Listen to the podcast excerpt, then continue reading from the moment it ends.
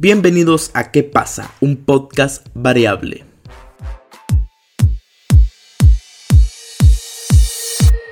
Hey, ¿qué tal gente? ¿Cómo están? Espero se encuentren muy bien. Aquí nuevamente saludándolos en un nuevo episodio de mi podcast ¿Qué pasa? Un podcast variable. Hoy un tema y con un invitado, por lo que pueden ver en el título, no estoy solo. Nuevamente, estos podcasts, cuando estoy con invitados, me gustan mucho porque siento que son más entretenidos y, y hay más que hablar, porque a mí me gusta mucho la plática. En especial este, porque vamos a hablar de un tema que a mí me gusta mucho, el cine.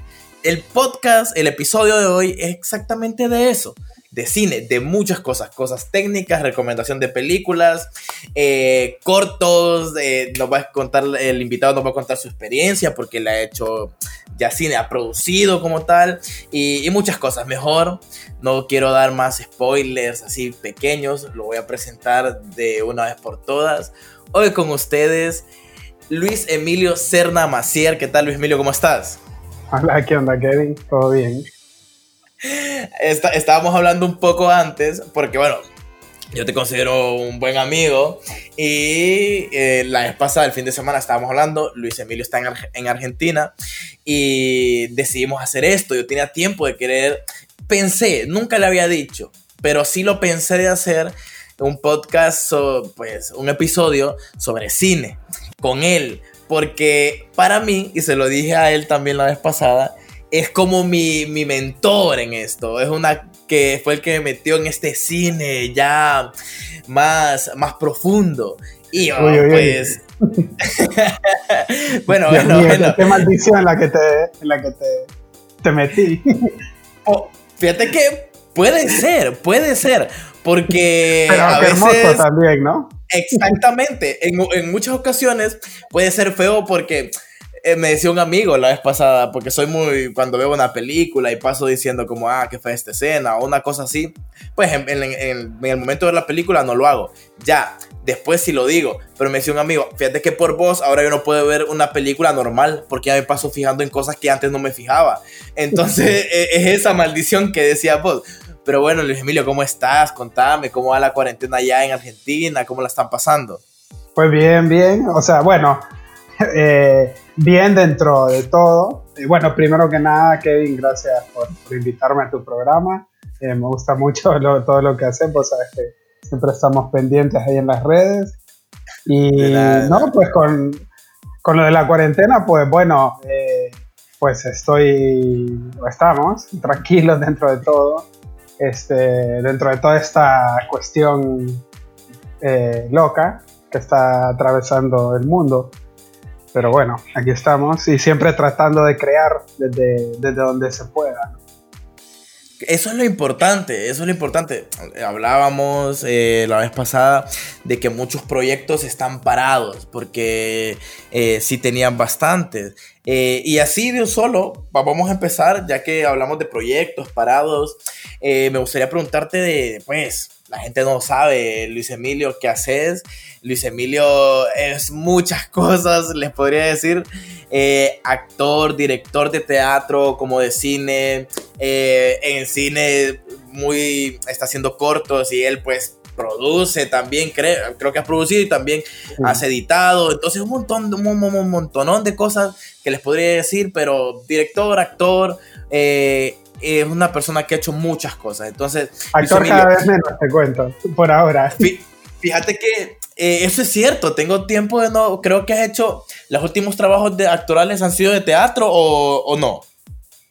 Eh, bueno, a ver, la última vez fue, Dios mío, este, creo que fue, no sé, teatro sí hace mucho, fue en Honduras seguramente. Pero en, cine, la última vez que actuaste en eh, teatro o cine, ¿cuándo fue? Mira, en cine no bueno, en cine hice un, o sea, hice un trabajo con un amigo que le ayudé a grabarlo, que necesitaba un actor aquí en Argentina. De ahí no, no he tenido experiencia que eh, me acuerde en cine. En teatro creo que uno de mis últimos trabajos fue una obra que se llamaba Teatro Juana, que tengo ganas, donde estaba con proyecto escénico que me ¿Aquí en Honduras? Sí, en Honduras. Y la verdad es que sabes que después yo de hecho casi siempre fue naturalmente el camino que creo que iba a seguir, es me dedica a la, a la dirección. dirección. Sí, em, pero bueno, nunca se sabe. Ah, sí, lo último que hice fue una lectura dramatizada, acá que me invitaron. Eh, fue un proyecto muy interesante que armó este, bueno, un, amigo y actor también que ha trabajado conmigo en un, teatro y en cine y hizo como una lectura dramatizada con eh, actores y actrices de diferentes países. Y, o sea, ahorita dentro de esta coyuntura de la cuarentena. Y bueno, ahí creo que fue un poco lo más cercano otra vez a la actuación que, tuve. Qué bueno y, y no te podría decir que, bueno, espero que puedas actuar, pero también lo que haces en dirección es muy bueno, entonces no sé, siento que con tal que estés haciendo, para las personas que ven tu trabajo van a estar agradecidos, sea actoral o, dirección, porque en lo particular he visto los cortos, hace poco vi Dulce, porque me lo mandaste el fin de semana pasado, lo vi exactamente ayer. No, no, no, antier lo vi. Eh, porque dije, bueno, quiero ver lo que, porque he visto rarezas y dulce, ¿verdad? Eh, eso es lo que quiero entrar ahorita. Eh, los cortos, ¿cuántos cortos has realizado, Luis Emilio? mira, tengo hechos cuatro hasta ahora. Em, si querés, no sé qué, a ver, uno por uno. El primero fue, bueno. Sí, sí, sí, uno por uno. Sí, bueno, el primero fue en el 2014, fue Rarezas. Eh, ese estabas aquí en Honduras, ¿verdad? Estaba en Honduras, sí, ese corto lo produje. Eh, bueno, creo que de hecho ahí inició esta cuestión de Crono X, que capaz hablamos más adelante un poco, y lo produje junto a, Jessica Guifarro, que a la vez, de forma muy loca, también accedió a hacerme dirección de fotografía. Ya te imaginas, fue productora y fue directora de fotografía. Eh, Genial. Sí, y la verdad fue un, un trabajo del que hasta el día de hoy creo que me sigo sintiendo muy orgulloso también por todo el, eh, no sé, o sea, todo el alcance que tuvo y todo el equipo también. Aparte, de Jessica puede trabajar con actores, este, si bien que los conocía, pero actores muy dedicados en lo que, en lo que hacían, eh, con Karina Nelson, con mi hermano Santiago, que es el personaje protagónico, eh, Dania Castillo y Walter Lobo. Eh, y realmente sí se pusieron la, la camisa, como dicen, ¿no? Eh, por el proyecto. Y bueno, también gente dentro de la... Fue una producción muy pequeña, obviamente era lo primero que hacíamos y, y bueno, realmente surgió como un ejercicio. Eso, o sea, no, no, nunca lo, o sea, como te digo, nunca, o sea, porque realmente empezó todo hablando con Jessica, o sea, ya tenía esta idea del corto.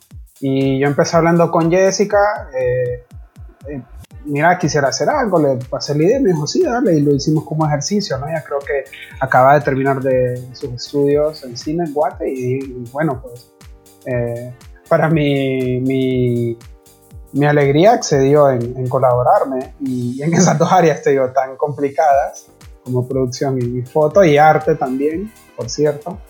Eh, y bueno, o sea, luego trascendió el corto de, un ejercicio, o sea, trascendió un ejercicio a un corto que se presentó en, un par de festivales y tuvo un estreno. Bueno. Sí. Porque, eh, pues, rarezas hace poco, o sea, ponele que hace seis años fue que lo realizaste y hace poco se presentó en un canal de televisión, creo yo, si no mal recuerdo. Sí, en, en GoTV se presentó, que ahí pasan siempre en un programa que se llama Noche de Cortos, así cortos que se han presentado en el especial del Heraldo, en ediciones anteriores los están pasando. Ahí, sí. Eh, entonces eso quiere decir que el trabajo pues sigue... Es que es eso del cine, que de repente ni nos enteramos cuánto tiempo ha pasado y sí, y, el, y la obra sigue muy vigente, pues, porque ni, ni pareciera, créeme que me decís que fue el 2014 y ni pareciera que la vez pasada se lo estaba enseñando a unos amigos, el corto, así como un mes y tanto, porque pasó enseñando cortos y todo eso, ¿me entendés? El, el, que, el que sabe de cine ah, y enseñando cortos. Esa es la idea, que, se vea. Exactamente. Entonces, no, eh, yo enseñé tu corto porque mm, lo, sí está en YouTube, ¿verdad? Yo creo que lo encontré en YouTube. Sí, sí, sí, ponen rarezas cortometrajes, Luis Emilio, o Honduras, no sé. Bueno, para que ustedes puedan eh, saber de lo que estamos hablando, pueden poner pausa al, episodio, vayan a buscar el corto y regresan. Porque ahí poco a poco vamos a ir hablando de, muchas cosas. Pero bueno, rarezas hace seis años. Ahora, ¿cuál fue tu siguiente proyecto? Eh, bueno, mi siguiente proyecto. Eh, ah, por cierto, una cosa que se me olvidó de rarezas que fue muy loco y sigo con, que, bueno, en el 2016 yo estaba acá, este, tuvimos la oportunidad de participar en el festival y, ganamos en dos premios. Eh, Karina ganó, Karina Nelson ganó como mejor actriz. Y, en arte creo que ganaron también. Y en dirección de arte, que ese realmente fue el que más me sorprendió. En actriz no me sorprendió tanto porque yo sabía con los actores que estaba trabajando que eran muy buenos. tampoco, tampoco, a mí, tampoco a mí me sorprende. sí, o sea, sí, sí, la verdad es que yo sé que ellos eran buenos, o sea, no, nunca tuve la duda. Este, Si bien eh, estaban compitiendo con otros muy buenos actores en esa edición, eh, sí me sorprendió mucho en dirección de arte porque, o sea, a mí me fue un corto que lo hicimos con muy bajo presupuesto, pues, la verdad. O sea, consiguiendo cosas de aquí, que, que, o sea, por ejemplo, algunas cosas que la misma Karina había prestado. Este, yo grabé en mi casa, por ejemplo, Jessica consiguió otra casa la Leona y así pues con retazo. No teníamos un gran presupuesto y ese, ese, ese premio me, me sorprendió mucho y lo mencionaba, no, no más que para hablar de los premios, sino también como para demostrarle muchas veces a la gente que no es que necesitas tener 20 millones de dólares para hacer un corto de mentiras, lo que sea, sino que capaz tener los recursos justos, ¿no? pues los tenés en tu casa, pues, como, como decía vos, vos grabaste en tu casa alguna, algunas escenas y me... Y, es cierto lo que decís, eh, a veces está en todo, en general, la gente siempre eh, queremos, porque también me, ha pasado muchas veces, no, no quiero decir que no, que a veces por decir, no tengo esto, es que no puedo, y de repente aparece una persona eh, con menos de lo que queremos y hace unas grandes obras. Y es ahí cuando decimos, eh, pues es que en realidad no, no está en, en, en, los millones, en el dinero. Que estoy segurísimo también que si hubieran tenido un presupuesto mayor, la obra posiblemente hubiera sido... Eh, no, no sé cómo sin desmeritar lógicamente lo que hicieron porque fue, es una gran obra, pero tal vez con un presupuesto mayor hubieran, eh, sus locas ideas hubieran eh, sido mejores. Pero con lo que tuvieron, lo realizaron muy bien. Y es lo que decís vos, que la gente debe saber que, que, que se puede, pues, que se puede hacer. Sí, em, no, no, o sea, evidentemente al ser mi primer trabajo, tener menos presupuesto y lo veo ahora, eh, técnicamente sé que hay un montón de cosas que no están bien, eso uno también tiene que ser muy crítico de su trabajo, ¿no? Eh, y en, otros aspectos también. Pero, pero bueno, también dentro de esos errores este, son parte de tus creaciones, ¿entendés? Este, a ver, yo tengo una filosofía que, que es que, o sea, o sea sobre todo en el occidente se nos establece un pensamiento de la perfección en la obra, ¿no? ¿Por qué no hablar de la imperfección también? O sea, vos vas viendo tus trabajos a lo largo del año, cómo van evolucionando. Esperemos que si es que evolucionan algunas veces lastimosamente. Algunos artistas les ha pasado que involucionen, pero no puedes tener toda la perfección desde, desde un principio, ¿no? O sea, hay muy poca gente que son virtuosos desde la primera vez que empiezan haciendo algo, ¿entendés? Entonces sí, probablemente como decís, con un mejor presupuesto se puedan hacer cosas mejores, pero también necesitas tener un conocimiento este, de realmente de, del arte en el que estás trabajando, eh, no solo lo del presupuesto, si bien es muy importante, obviamente. Pero bueno, eso ya entramos en la parte filosófica. que, pues, pasas el cine, eso despierta también. Claro, claro. Y, yo estoy seguro que este, este episodio lo van a escuchar personas interesadas en hacerlo. Me voy a enfocar en cuando publique eh, el episodio de pues que esas personas interesadas eh, no solo en el cine ponerle como espectador, sino una persona que le tiene gusanito por querer hacer algo, que lo van a escuchar, porque estoy muy seguro que las cosas que, digas, que son las personas que ha realizado, eh, lo va a motivar de alguna u otra manera. Ahora sí, no sé si quieres dar paso a tu próximo proyecto. Eh, bueno, lo siguiente que hice fue una codirección, en realidad, fue mi primera vez codirigiendo, que lo hice junto a un director aquí argentino, Alejo Ini, y hicimos un trabajo que se llama El Final. Este fue un corto de, fue un corto de un thriller sobre una escritora que, bueno, ella este, es una escritora de novelas de detectives, ¿no? y quiere escribir una nueva novela, tiene un deadline eh, para escribir una nueva novela, pero no quiere escribir lo de siempre, ¿no? Entonces el conflicto se da porque uno de sus personajes famosos de una de sus novelas no quiere que ella se deshaga de él. Entonces empieza ahí esa trama del personaje que aparece en, su living, en su living como dicen aquí, en su sala, eh, y ella que está encerrada en el baño porque está encerrada ahí a escribir. Y bueno, es, como el personaje que baila, la, quiere atacar, ¿no?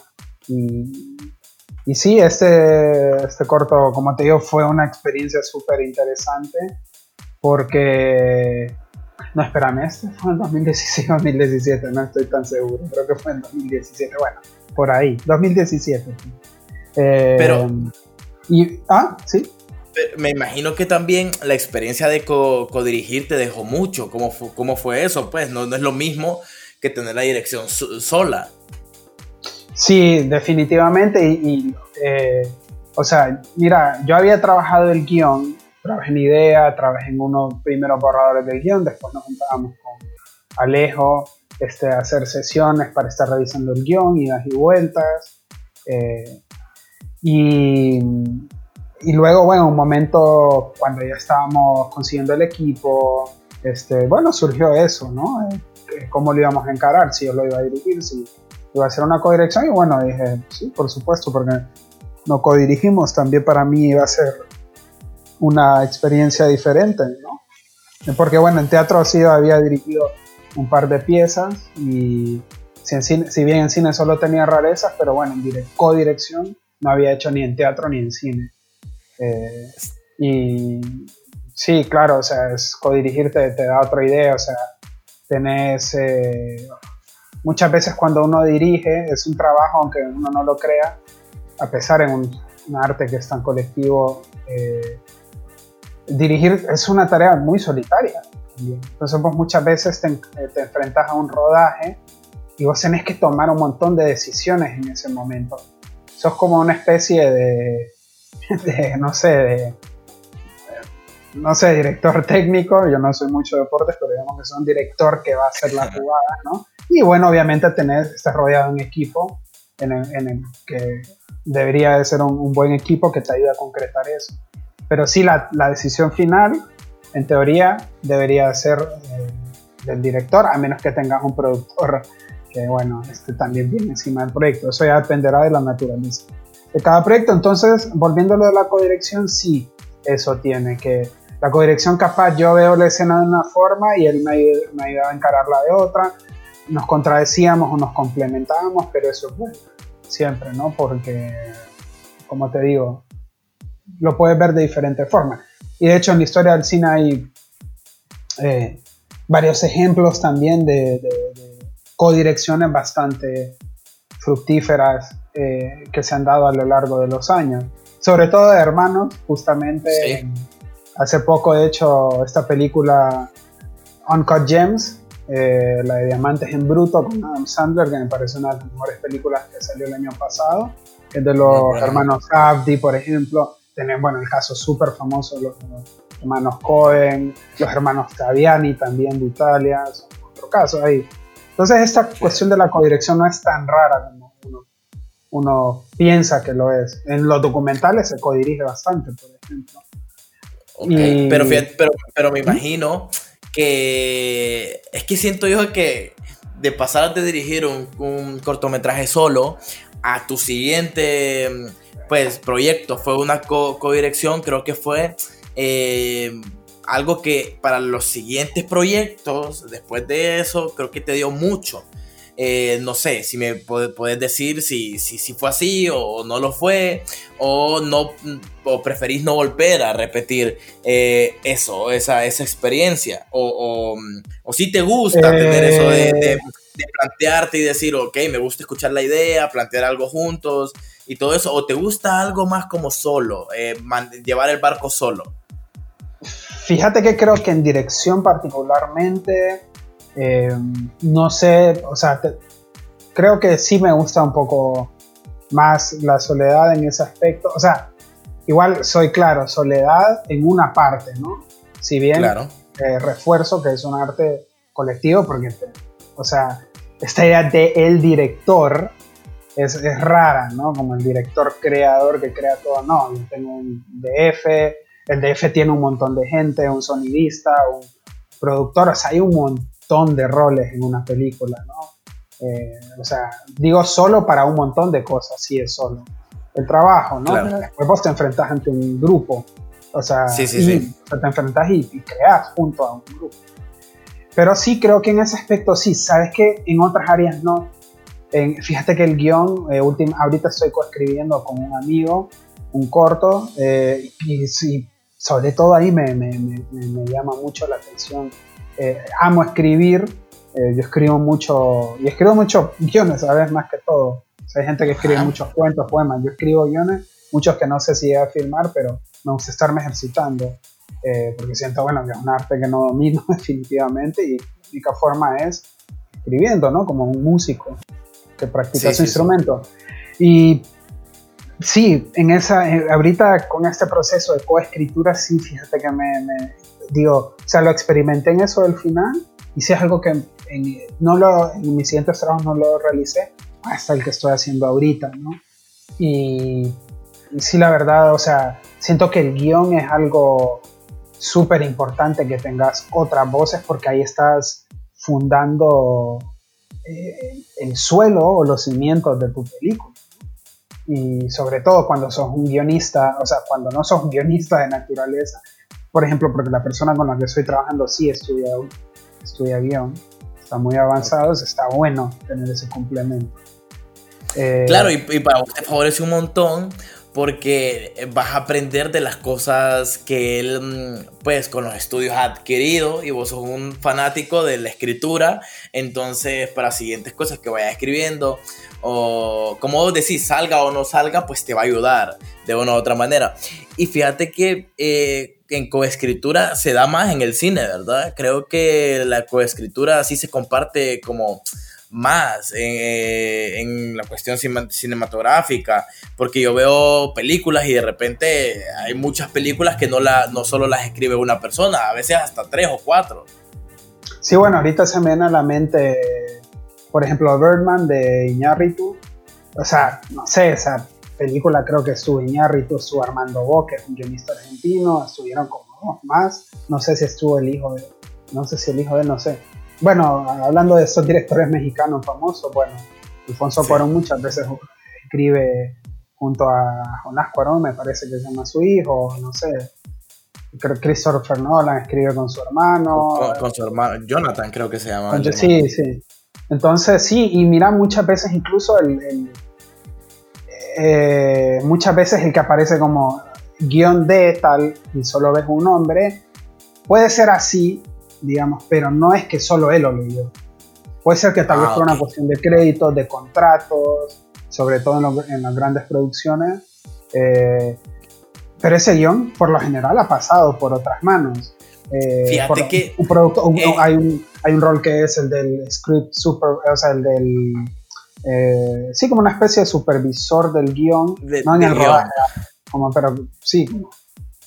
Pero eh, fíjate que eso, eso pasaba antes, yo recuerdo, bueno, que no sé dónde, dónde vi esto, creo que fue en un video, que antes no se podía poner a dos directores una codirección, o sea, junta. Por ejemplo, los Cohen, uno tenía que ser productor y el otro tenía que ser director porque no podían estar juntos aunque los dos dirigieran. Porque por cuestión de, o sea, de las grandes producciones, ¿verdad? Que en los créditos supuestamente solo podía haber un director y ahora cambia eso, ahora sí se pueden poner como las personas que quieran, creo que en una, en una dirección, pero antes, eh, eso es lo que decía vos, que aunque solo salga una persona, no, no quiere decir que solo esa persona escribió o dirigió. Que, que, que, eso es mucho de, lo, de, de, eso, de contratos y de Hollywood y, no, o, capaz, o capaz sí escribió, pero este, sí, capaz sí la escribió sola, pero no sé, muchas personas le, dieron un, vistazo a ese guion. Entonces, no sé, siempre es una cuestión colaborativa. Eh, pero bueno, obviamente hay casos que sí el guion se escribe solos, pero serán casos particulares, no sé. Sí, sí, sí, eh, sí. Bueno, no sé si Tarantino escribe los guiones solo. Eh, yo creo sí, pero bueno, justamente ahí vamos en un... Eh, ahí vamos a, depende también muchas veces de cada autor, cada escritor o cada guionista, como lo queramos llamar.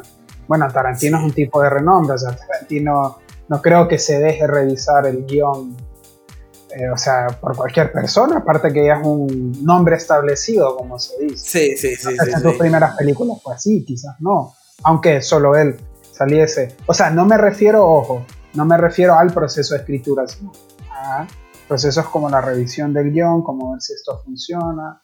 No sé, incluso están estos famosos doctores de guion eh, que, no sé, como que desmenuzan tu guion y te dicen cómo se puede mejorar. Eh, sí, creo que así se llaman, ¿no? Doctores de guion, no me acuerdo el nombre, pero es una eh, una pregunta así, random. ¿Vos darías un guion a una de estas personas? Un guion tuyo, o sea, eh, hipotéticamente hablando, tenés un guion ya para una película y te, se da la casualidad que, que podés hacerlo, que puedes mandarle tu guion a una de estas personas. ¿Lo harías? Sí, sí, sí. Uy, ni lo pienso. O sea, eh, primero, eh, creo, mira, para mí es importante algo también. puedes agarrarlo de dos formas. O sea, enviarle un, tu guion a una persona que tenga afinidad con las características de tu proyecto y también puedes probar incluso a una persona que no tiene afinidad. Por ejemplo, eh, nosotros ahorita estamos coescribiendo el, ese último guion que te dije, eh, un trabajo de ciencia ficción. Entonces a mí me interesaría capaz enviarle este guion a una persona cuando nosotros lo terminemos que tenga una voz entre comillas más objetiva porque está fuera de ese proceso y, y capaz nos interesaría mucho que sea una persona con una inclinación en ciencia ficción, o sea, que conozca bien el género de ciencia ficción, que conozca los eh, tropes, como se dice en inglés, los arquetipos, los, las tramas y toda esa vaina, ¿no? Si para, para que capaz dentro de ese género no pueda decir si los códigos los estamos empleando bien. Eh, pero también puede ser que se lo envíe una persona que no sepa nada de este género para ver si simplemente también la, la historia, más allá del género que sea de ciencia ficción, la cautiva y se entiende.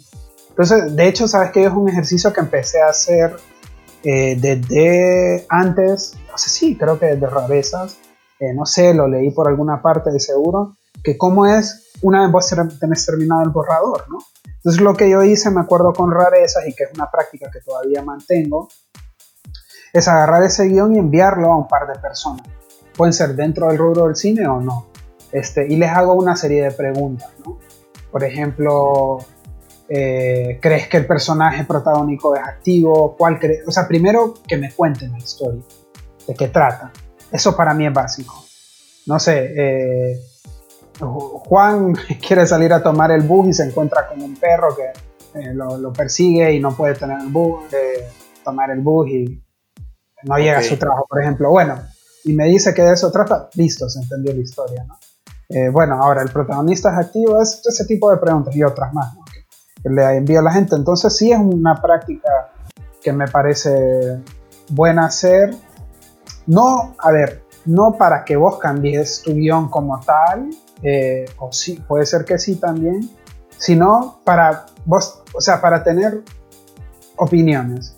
Si a vos estas opiniones te terminan, porque no todas las opiniones obviamente las tenés que seguir, o sea, consejos, no todo lo tenés que seguir.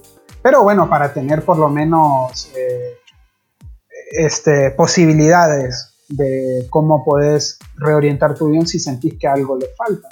Eh, sí, sobre todo si venís empezando, mira, siempre pedir ayuda de las personas eh, es, bueno. En el caso de los script doctors que llamamos, no sé si te van a dar una ayuda así que les pagues, pero bueno. Eh, hay, otra gente que a mí me ha pasado, a mí mucha gente me ha ayudado realmente sin cobrarme un peso y puta, lo agradezco. Por cierto, se puede se pueden decir malas palabras.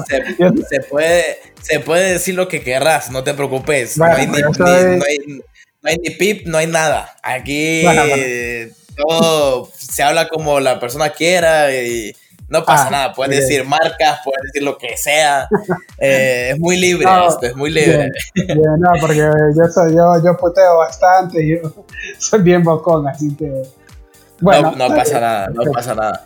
Eh, mientras más comodidad tengas para hablar, para, para, el, episodio muchísimo mejor, pues, o sea, de eso estoy totalmente seguro. Así que no te preocupes. Después de la codirección, ¿cuál fue tu otro proyecto?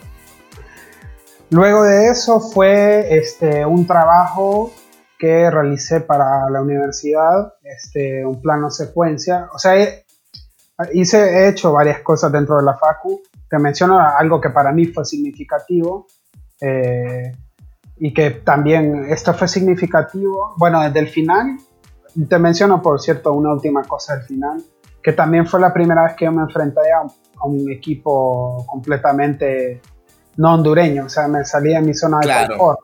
Entonces estaba con puros argentinos y argentinas, a ver, sí, sí, sí, de hecho yo era el único extranjero ahí en ese equipo y fue súper interesante, ¿no? Porque obviamente, a pesar que hablamos español, eh, nuestros lenguajes, me refiero no solo al lenguaje articulado, sino al lenguaje eh, en general de, la sociedad o como lo querrás llamar, es, tenemos nuestras diferencias y nuestras Claro, crecen en distintas culturas, cosas que de alguna otra manera, de, de, alguna otra manera, pues afecta o beneficia también. Sí. Y bueno, eso fue bien interesante. Y con el lugar inquietante, y por eso lo mencionaba esto del final, eh, me volví a confrontar contra ese, eh, en ese reto, pero ya estaba como con un poquito más de seguridad por el, esta experiencia que había tenido con el final. Eh, y el lugar inquietante te lo menciono porque es un trabajo, es un plano secuencia que hice. Y bueno, no sé, fue, nunca había hecho un plano, o sea, contarte un corto en un plano secuencia.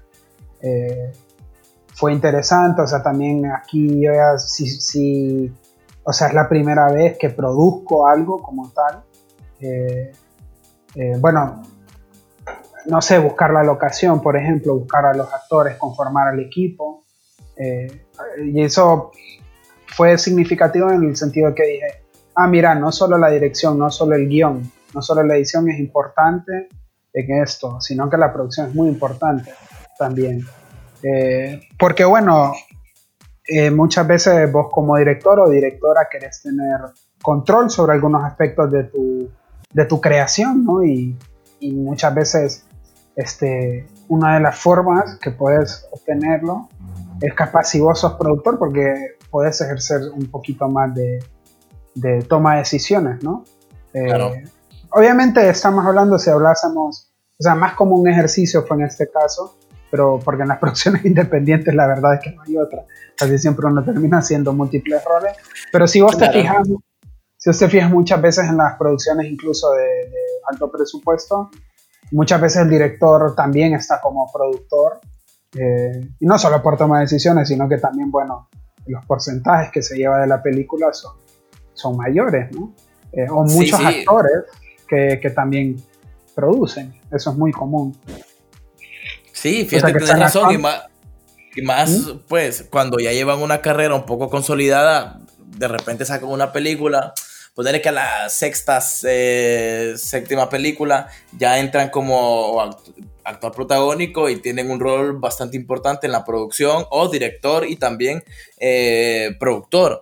Eh, no solo, lógicamente, como decíamos, porque ya hablando del mundo del cine, pues de la industria grande, eh, hay un montón de nombres que se ven en esos créditos que, que tantas personas pueden hacer una película, que es otra cosa que te quiere decir después que terminas de, hablar de tus proyectos, eh, que, que lo vayas pensando, te voy a decir la pregunta ahorita, ¿qué tan difícil es hacer un corto? O sea, eh, la gente no sé cómo ve esto.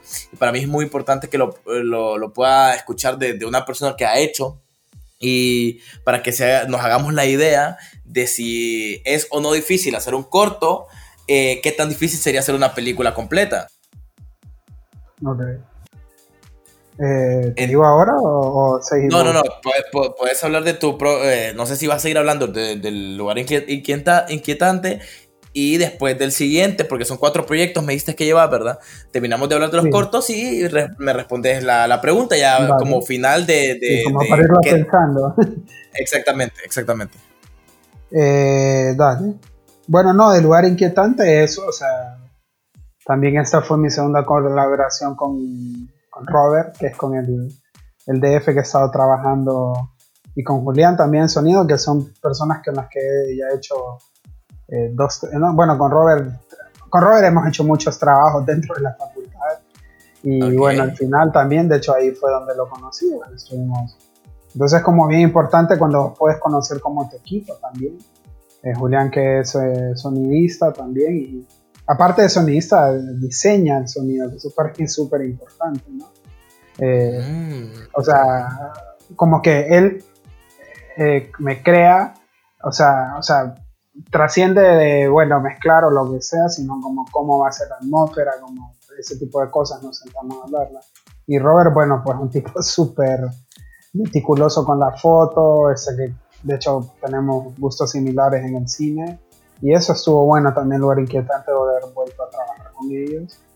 Eh, y, y, bueno, con los actores también, con, con Víctor de la Corte, que de hecho él hace uno de los protagónicos en el siguiente corto que grabo, y con Ronnie Harvey, que fueron los dos actores que trabajé.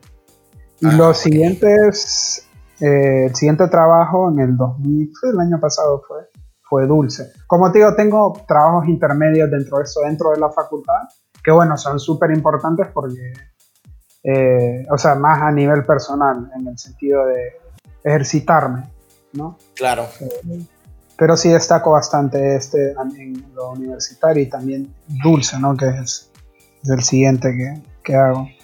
Ok. el, hay, perdón, en, está en YouTube o las personas pueden ver los anteriores dos, que eso sí no los dijimos, dijimos de rarezas que existen en YouTube, pero no sé si los otros dos están o todavía no, no los ha subido. Mira, al final no y el lugar inquietante sí lo voy a subir eh, en estos días, de hecho. Probablemente la otra semana lo esté subiendo porque si es un trabajo que me gustaría que la gente lo mire. Eh, ok. Eh, siempre lo vas a subir en el canal, en, el, canal, mm, en el canal donde está Rarezas o un nuevo canal. No, sí, donde está Rarezas, que es como mi página de YouTube, no es nada especial.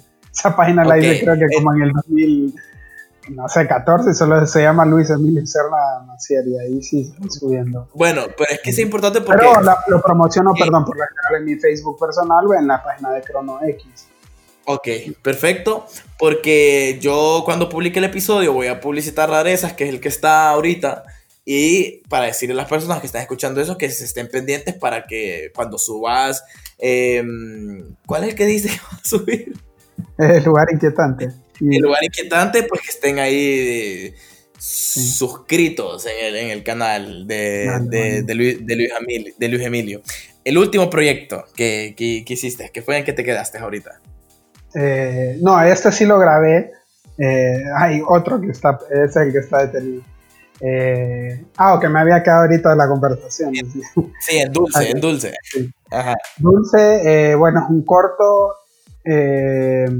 Fíjate que este fue el corto como bien, eh, creo que fue el primer corto bien que tuve muy presente el género, que es el género heist, que es un género, sería que robo en español, o sea, son estas películas en las que se reúne un grupo de personas o un par de personas a planificar un golpe. Bueno, de hecho hay una película súper famosa que se llama El Golpe, mírenla si no han visto que es súper buena con Robert Redford y Paul Newman. del 76, creo, puede ser. Bueno, anoten, anoten las películas que Luis Emilio va diciendo ahí, anótenlas. Créanmelo, me lo van a agradecer después. Y bueno, son, eh, no sé, el golpe es como, eso es muy característico de, de, este, de este o sea, es un, es un heist film, ¿no? Pero entradas más recientes está la de la gran apuesta, la gran estafa, creo que se llama en, español, la de Ocean's Eleven, y ahora hay otra versión nueva que son, es con un elenco femenino, que creo que algunos son las esposas de los antiguos, o las ex esposas de los antiguos ladrones. sí, creo que este, salió el año pasado, creo que salió. Sí, Este, bueno, esas películas también son características.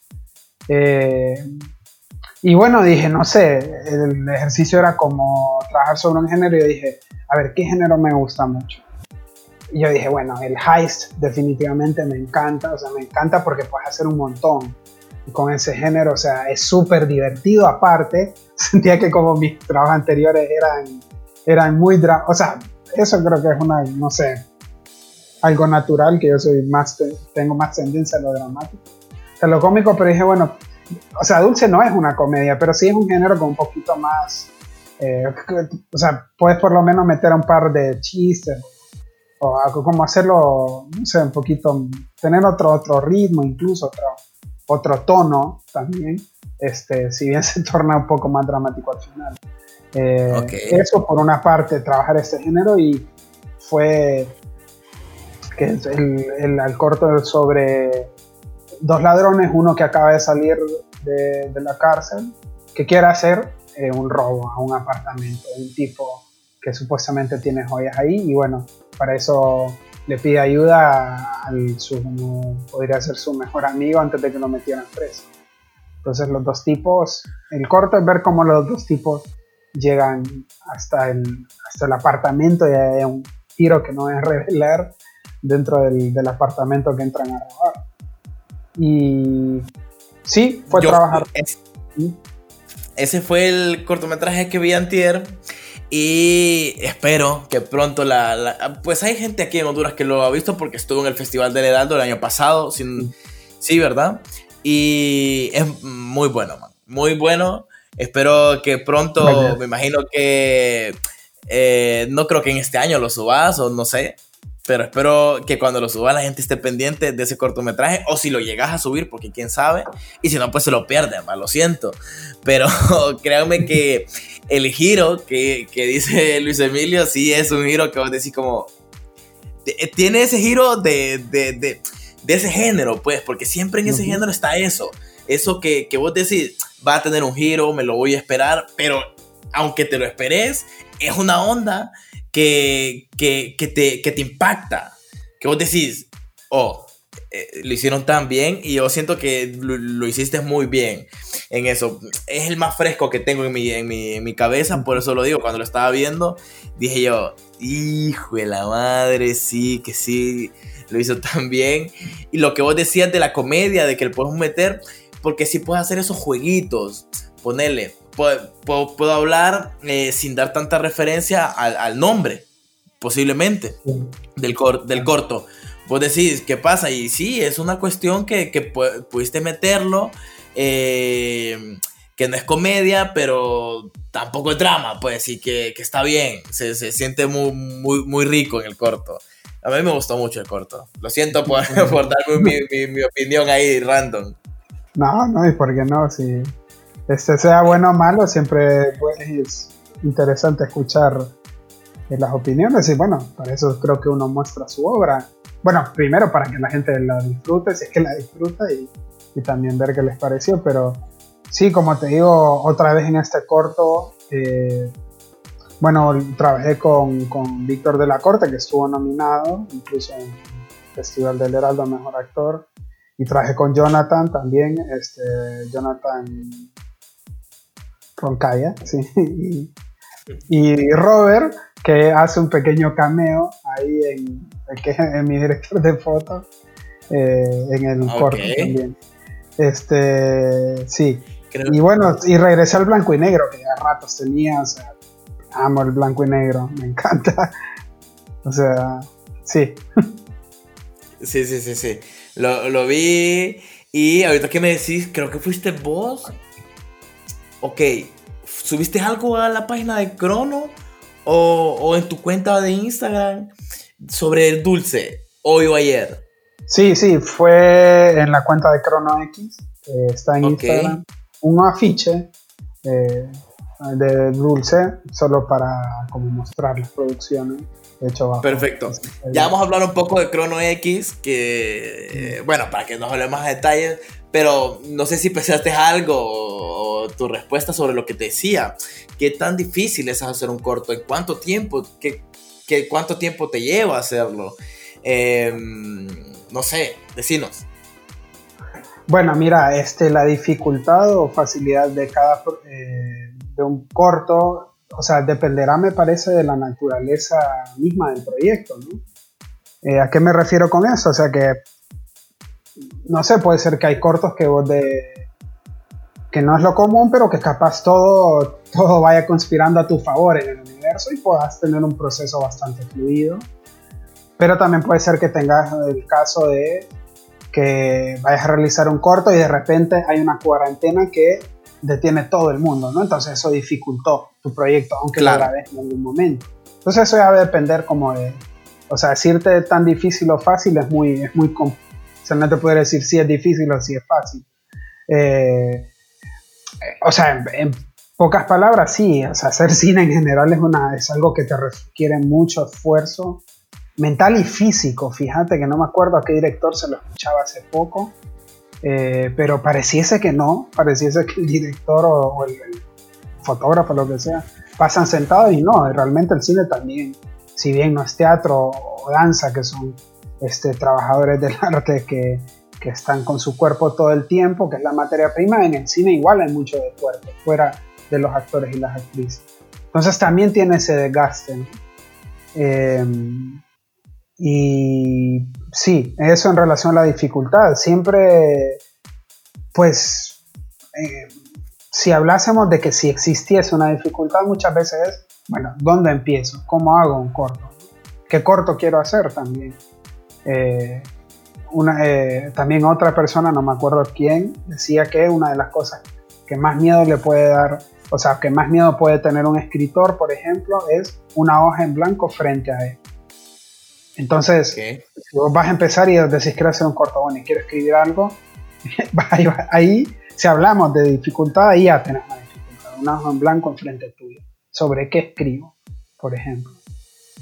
Pero bueno, también es un trabajo que a medida que vos lo vas haciendo, este, es muy enriquecedor también, porque vos vas viendo cómo se va armando tu proyecto, ¿no? Y si es que finalmente lo concretas, es un proceso bastante bastante bonito. No sé si me has preguntado algo más en relación a hacer un corto. No, o sea, tu respuesta en sí está súper buena porque eh, creo que no das la, típica respuesta así, es muy difícil, sino das como unos puntos eh, importantes de pensar eh, si en realidad pues cada proyecto te va a llevar tanto tiempo esto, lo que, lo que decías de que lógicamente el cine en general es difícil hacerlo, pero tiene sus variantes en muchos casos. Sí, eh, mira, te voy a dar el caso ahí, perdón. Dale, dale. De, por ejemplo, o sea, hablo de mi experiencia, pues bueno, porque son las cosas que he hecho. No, no porque sean capaz las, lo mejor a seguir, pero, pero me acuerdo en rareza. Dije, bueno, eh, una de las locaciones era en mi casa, ¿no? En mi casa no va a pasar nada. Y eh, para una de las escenas, eh, la escena en la que este, bueno, el fotógrafo va a tomar la fotografía de, esta fotografía post-mortem. La grabamos en la habitación de mi mamá. Y, y, loco, o sea, nos atrasamos con varias cosas y eran, no sé, eran las 10, 11 de la noche. Y bueno, o sea, nosotros prácticamente sacamos a mi mamá del cuarto, que ella con mucha voluntad lo cedió. Eh, por cierto, consejo, nunca se dan sus casas para un rodaje. Esa es la peor idea que, que pueden tener. De ahí lo aprendí porque es súper caótico. Uno dice siempre, no, sí, sí, lo grabamos en mi casa. no saben el infierno que les espera. Pero bueno, si okay, ese recuerdo tenés, usalo. Pero fue, es como graciosa la anécdota porque mi mamá ya pues quería dormir, 11, 12 de la noche y nosotros íbamos tirando tomas porque el cuarto era bien pequeño, no teníamos mucho tiro de cámara y en ese caso uno diría, no sé, puto, o sea, estoy en mi casa, ¿qué puede pasar? Y pasó y que y que no sé qué, y que de repente dijimos, no, falta este elemento para... Y yo digo, bueno, pero es en mi casa, ¿no? Como te digo, o sea, no habría por qué haber una, o sea, una locación que tengo súper controlada. Eh, claro. Incluso, eh, bueno, imagínate otra cosa peor, que se vaya la luz en la cuadra, aunque estés en tu casa. O sea, entonces, eso, sí, exactamente. O sea, y, ha, y, ha, pasado un montón. Y vos no tenés un generador, por ejemplo. No, fue algo que no pudieron prever desde producción y, o sea, sobre todo, bueno, cuando empezás que uno no prevé ese tipo de cosas, eh, ¿qué haces? Entonces, sí, dificultades, como te digo, puedes tener incluso en tus soles. Y puede ser que, no sé, capaz vayas a grabar a, no sé, a, por ponerte cualquier ejemplo, no sé, te vayas a grabar a un bosque en Valle de Ángel o, en Santa Bárbara y puede ser que todo tu corto surja de forma, de manera fluida. Sí lo que te puedo decir es que obviamente, y eso lo he aprendido y lo sigo aprendiendo todavía, es que mientras vos más este, trabajo metes en la preproducción, es más probable que vos vayas no vayas a tener tantas dificultades. Ojo, no digo que no vayas a tenerlas, digo que es menos, o sea, que sea menos probable que las tengas o que si surgen dificultades, puede ser que las puedas, podrás, puedas encarar mejor. Eh, ok. Es como para, es bien importante a qué me refiero con todo lo que lleva la preproducción, ¿no? Pero ya desde el guion empezar a tratar de trabajar así, ¿entendés? De ser muy meticuloso, revisarlo, dejarlo estar, o sea, eh, dejarlo ahí tranquilo, regresar al guion, revisarlo, que otra persona lo lea y luego pasando por todas las instancias del corto. Bueno, vamos a grabar el corto. Ok, ¿con quién quiero juntarme para hacer este corto? ¿Quién es la persona ideal para, para concretar nuestro proyecto? Tal persona, bueno, ta, ta, ta, ta. Y bueno, ¿cuáles son las referencias estéticas? Todo, todo, todo, que vos vayas, este, o sea, en mi caso, ¿no? Porque también hay casos de personas que son, van improvisando un poco más en el camino, o sea, en el sentido que capaz el rodaje no trabajan en storyboards, ¿no? Pero pueden manejarlo muy bien. Eso ya va a depender de cada persona. En mi caso particular sí siento que es bien importante, eh, me ha enseñado eso de la preproducción y te, volviendo a revés, o sea, me acuerdo que, por ejemplo, Jessica desde el principio eh, fue como me pidió, bueno, si vamos a hacer esto como ejercicio, me dijo, hagámoslo como, o sea, como que si fuera a hacer un código. Entonces, ¿con qué referencias estéticas vas a trabajar como director? Yo ahí empecé a investigar bien, o sea, qué películas me atraían para darle la imagen, o sea, para que ella pudiera construir como fotógrafo la imagen y como productora pudiera gestionar los recursos y en dirección de arte también. Entonces ya desde ahí creo que tuve, por lo menos tuve una buena lección. Eh, ¿Entendés? Como digo, ah, mira, y, vi el trabajo final y dije, ah, bueno, para esto sirve hacer ese tipo de cosas. Y bueno, después obviamente en la universidad me lo ha afianzado eso más fuertemente, el hecho de prepararte antes de un rodaje. Y esto es lo que. Mm, qué bueno que metiste a la universidad ahorita al final, porque es lo que quería preguntarte. Eh, bueno, ¿qué estudias, Luis Emilio, para que la gente sepa qué estudias, dónde estudias y cuánto tiempo en estos momentos? Yo estudio eh, en la Universidad Nacional de las Artes eh, en Argentina, una licenciatura que se llama Artes Audiovisuales y mi orientación es dirección. Sí. Ok. Cuando vos entras, eso fíjate que eso te quería hacer cuando estábamos hablando de tu DF, el sonidista y vos como director. Cuando vos entras a la carrera, hay un momento que, que pues como, como aquí en la escuela de, música que te orientás en un, en un, instrumento. ¿Es igual o cómo es? Eh, en el caso particular de la universidad, vos elegís, o sea, vos entras y tenés las materias generales este, digamos que todos los que vos tenés que llevar sí o sí, eh, y luego vos vas a graduarte con una orientación que vos la elegís.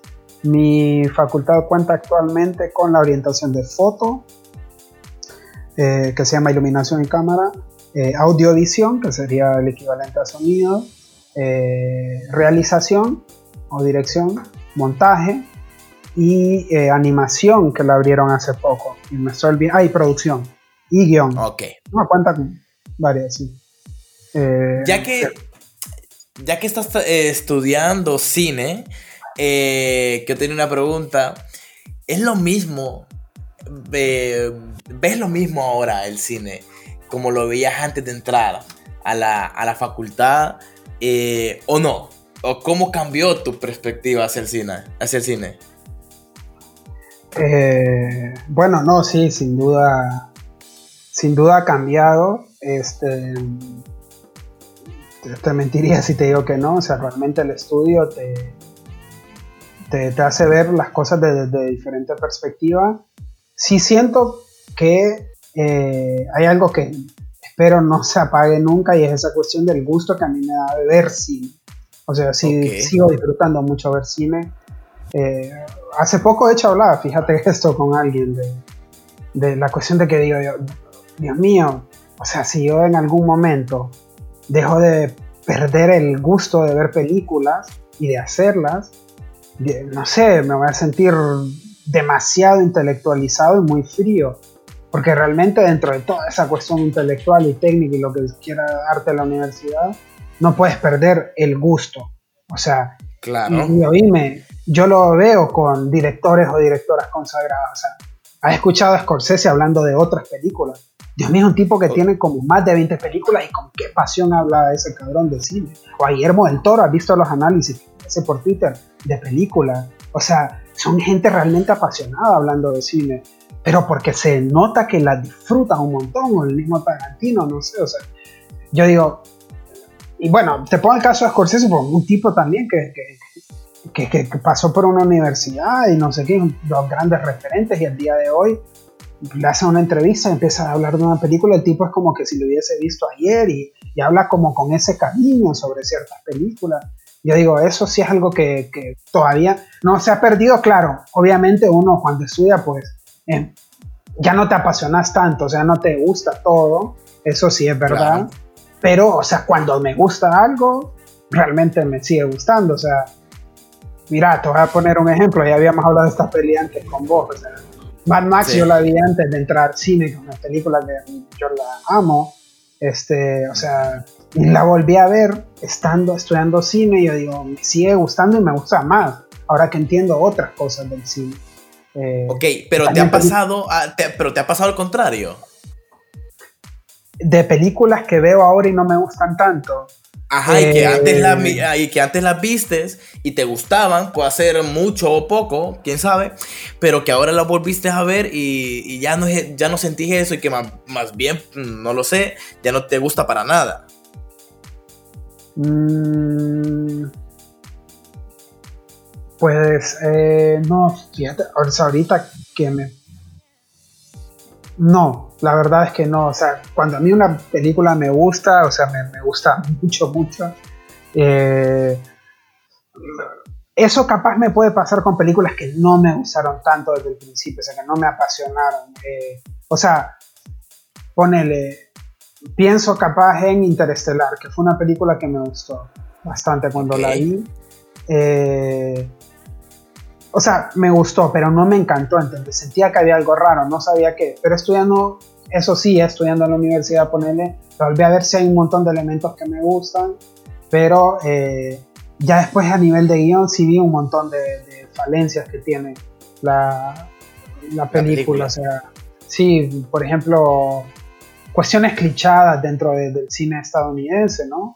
Eh, me va a escuchar hablar mucho de ciencia ficción porque es uno de mis géneros favoritos y, o sea, sí, hay como cuestiones que no entiendo por qué metió Nolan en esa película que la llevaba tan bien, me parece. El tema del amor es uno de ellos, o sea, es que... Hablábamos, la vez pasada, hablábamos la vez pasada sobre eso, exactamente. Sí, o sea, me refiero en el sentido de que mete el amor en el tip, la típica forma de Hollywood, ¿no? O sea, te digo porque Nolan me parece que dentro de ese cine comercial es un cine que te hace pensar, o sea, más allá de que si te gustan o no las películas, sus películas no es cualquier eh, basura. No, no, no. Y, está súper bien construida. Vos ves el claro, tipo y a mí, en lo particular, Nolan me, parece un gran director y sus películas, muchas, bueno, gran referencias. Y la película que más he visto es de él, Batman, El Cabello de la Noche. A mí esa película la puedo ver. Y, siempre la puedo estar ahí. Pero, como decía. perdón, ahorita es interesante. Ah, no, te preocupes. es interesante que hablas de que hables de eso porque, eh, o sea, muchas veces en la universidad uno estudia y estudia muchos tipos de cine, estudias mucho eh, cinearte, el, llamado cinearte, que es un término extraño para mí. Sí, bien, fíjate que, muy, muy buen punto porque la vez pasada estaba con un debate eh, propio. te lo voy a decir súper rápido la pregunta. Estaba viendo un, un, video sobre esto del cinearte y si existe o no existe. Quiero saber tu opinión sobre esto. Uy, bueno. Eh, eh, algo, muy corto, si se puede. Y si no, no te preocupes. Porque mm, estoy viendo que ya llevamos una hora y te iba a decir que, bueno, te lo digo ahorita mejor, que vamos a hablar sobre, bueno, estamos hablando sobre los estudios y todo eso, hablemos de Crono eh, y hablemos sobre el cine hondureño un poco, o sea, de cómo lo ves vos. Y aquí termina este episodio. Y después, si vos querés, hacemos otro sobre películas, recomendación, películas que, hemos visto, mejor, porque siento yo que esto puede durar cinco horas. Y, sí, bueno, vos sos apasionado también del cine y... Entonces, mejor hagámoslo dos partes, que está bien porque hablamos de tus proyectos, de tus estudios, de tus opiniones. Y el siguiente solo hablamos de, películas en general. Las personas que ya se quedaron a, esta, a este tiempo va a ir a ver el otro, tenerlo por seguro. Bueno, entonces, bueno, entonces proseguí con lo, con lo demás. Si quieres hablar sobre, sobre tu opinión del cine arte, eh, si existe o no, y eh, lo que vos estabas hablando de creo que era de, de, de Batman el de la noche, dije yo, y te, te, metió algo ahí. Sí. Mira, eh, o sea, no, lo, que, lo de Nolan es rápido, o sea, mete como esta cuestión de lo del amor en esa trama interestelar, que es lo típico, ¿no? O sea, que te mete Hollywood como que el amor todo lo puede. En las películas no es una vaina, algo así, no sé. Ya ni me acuerdo porque me, me, pareció como, o sea, vos que haces películas con guiones diferentes, me parece, o sea, es lo típico de Hollywood, pero bueno, también volvemos, pudo haber sido presión del estudio, lo que sea. Mira, cine de arte, que, mira, ahí te tendría que hablar justamente por el cruce del universitario. Sobre todo muchas veces cuando gente estudia cine y sobre todo cuando estudias en cierta, porque hay que entender algo, las universidades tienen también posturas sobre qué tipo de cine. No es probablemente lo mismo que estudie cine aquí en Argentina a que estudie cine en los Estados Unidos. Son dos concepciones del cine diferentes. Ni siquiera aquí dentro del cine, dentro de, de Buenos Aires, ponele, es muy probable que te vas a otra escuela y tiene una concepción diferente. Entonces, bueno, mi universidad, que es pública, eh, libre y gratuita, por cierto, eso siempre lo menciono porque soy eh, muy orgulloso de que sea pública, que es algo grande que tiene este país realmente. Eh, qué genial, qué genial. Sí, sí, porque bueno, nos da la oportunidad a muchas personas, argentinos y no argentinos, de poder acceder a un estudio como el cine sin pagar, que es una educación bastante cara, y en eso sí estoy súper agradecido, eh, porque eh, sí, o sea, un estudio de cine es súper caro. A lo que iba es que, bueno, cuando en mi universidad particularmente, siento que muchas veces se entra como este debate, probablemente pasa en otras universidades también, sobre esto, ¿no? Si el cine arte o el cine de eso sí es algo que, si os me hablaba de cosas que me ha cambiado en el cine, sí, he sido más crítico con cosas, eh, conociendo un poquito más del cine de arte, no soy, eh, aclaro, un eh, experto en el tema, pues estudio cine sí, pero no, hay gente que tiene estudios dedicados al cine de autor, al cine de arte, pero si hay una concepción es como que el cine de género puede ser menos que el cine de arte, o si hay un cine de arte. O sea, no sé, en grandes obras, de género, que terminan siendo cine de género, este, encuentro mucho, muchos temas muy profundos, ¿no? Rasgos autorales, si vos querés. Eh, por ejemplo, mira, hablando de, seguimos en ciencia ficción, 2001. Yo soy, o sea, me encanta Kubrick. O sea, 2001 para mí me parece una de las obras de mayor 2001, importancia. eh, 2001 uno dice en el espacio. Para las personas que no la han visto, búsquenla. Una película del 69 de Stanley Kubrick. Eh, véanla eh, si no la han visto. Créanme, nos lo Eh, agradecerán en estos momentos. Gran película. Sí. Eh, bueno, mira, esa es una película que no tiene una estructura dramática convencional, o sea, es episódica, eh, tenés que conectar varias cosas, no es clara del todo, es súper ambigua, pero es una película de ciencia ficción. Y creo que ahorita, o incluso hablar con, no sé, o un historiador no te va a debatir que esa película no es buena, o sea, porque sea de ciencia ficción. Es una de las grandes obras del cine. Más allá de si te gusta o no, tiene una gran importancia. Porque Sí. Kubrick buscó dentro de esa película, dentro de ese género de ciencia ficción, trascenderlo a lo que se había hecho hasta ese momento. O sea, pero en, en- en su núcleo es una película de género, ¿entendés? Pero tiene muchos elementos de arte. Sí, mira, cine arte, cine de género, sí es un, es, o sea, para mí, dentro de las dos, hay, ¿entendés? O sea, no sé, es que el cine arte hace algunas veces raro porque veo una película que supuestamente es de arte y bueno, el género es tal, solo que no es lo mismo, que no es lo Claro. típico de este género. O sea francesa, sea europea, sea rusa, no sé. Veo Una película de Tarkovsky y digo, bueno, veo Stacker, es una, es una película de ciencia ficción, pero hecha a su forma, ¿entendés? Eh, de hecho, muchas veces, ¿sabes qué? Es un debate hasta tonto porque los mismos directores, vos lees sus entrevistas eh, y ellos mismos no niegan el género. Más bien esto es por teorías posteriores que surgen a, su, a sus películas. Hay algunos que sí se pronuncian claramente en contra del cine de Hollywood. Hollywood es cine de género. No es que solo eso Ok. exista en los estados, pero es una gran pa- parte importante de su historia. ¿no? Entonces, eh, vuelvo a lo mismo. Sí, algo que cada vez estoy, y esto sí es estudiando un poco, cada vez que estoy menos a favor, es la idea del cine de autor. Hay escuelas, hay teorías, y yo mientras más leo de ellas, más veo y yo digo, o sea, el cine no es de autor, o sea, el cine tiene ras, o sea, ¿por qué? A ver, el cine vuelvo a lo mismo, sí, tiene partes solitarias, pero el cine es un proceso grupal, ¿entendés? Entonces no le puedes poner al cine las características de una persona que escribe una novela, porque no es la característica del cine. No te digo que puede ser que haya alguna producción que la hizo un tipo, él solo con su cámara, y se grabó él mismo y él la hizo toda y él editó y todo. Está bien. Es la excepción a la regla, me parece.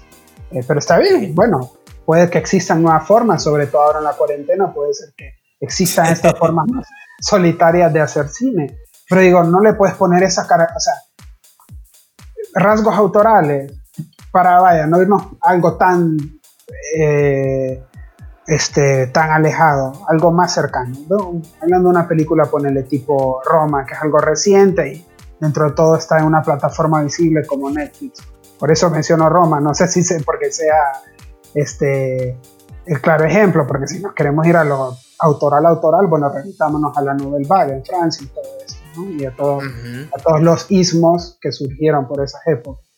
Pero bueno, rápidamente te digo de Roma. O sea, Roma es una película sobre las memorias de Cuarón en México, con una estética que él busca, que él hace su propia foto supuestamente. No, él tenía un equipo dentro de eso, haciéndola. ¿Entendés? Yo como director tengo un equipo. Entonces, ¿qué de autor puede haber? Porque yo encuentro temas que a mí me gustan, sí, pero ponele. A mí me gustan muchos temas, pero yo quiero un equipo con el que yo pueda compartir esos temas. Entonces voy a llegar probablemente, llamar probablemente a un DF que comparta mi misma sensibilidad para que podamos concretar esa película. Entonces en eso sí, esto es algo personal.